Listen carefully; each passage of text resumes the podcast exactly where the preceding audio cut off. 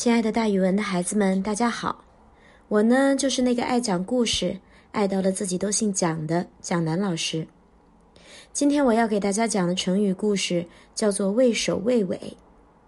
畏是惧怕的意思，前也怕，后也怕，比喻做事胆子小，顾虑多。晋灵公十一年，他邀请一些诸侯会盟，郑穆公也想参加这一盛会。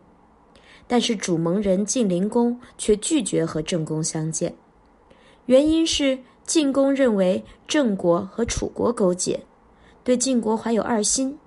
于是郑国的大臣子嘉派信使去晋国，给执政的大夫捎去一封信。信里说，郑穆公继位以来和晋国一直是友好的，即使面对楚国强大的压力，也从来不敢对晋国三心二意。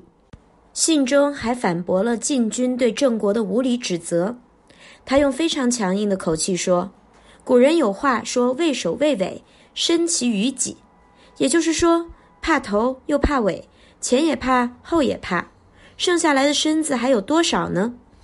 他又说：“鹿死不择音，也就是鹿到临死前顾不上发出好听的鸣叫声。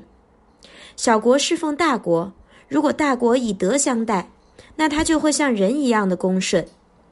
信中接着说，如果大国待之非礼，小国就会像鹿一样铤而走险，哪里还顾得上有所选择？贵国的命令是没有标准的，我们也知道要面临灭亡了，只好准备派出敝国的士兵严阵以待，准备打仗了。今后到底该怎么办？我们就听凭您的命令吧。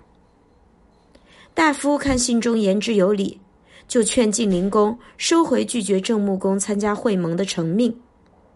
于是根据这段故事，产生了“畏首畏尾”和“铤而走险”两个成语。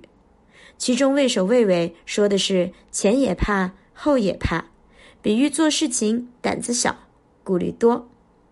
好了，孩子们，今天的成语故事就给大家讲到这儿。蒋老师跟大家明天见哦。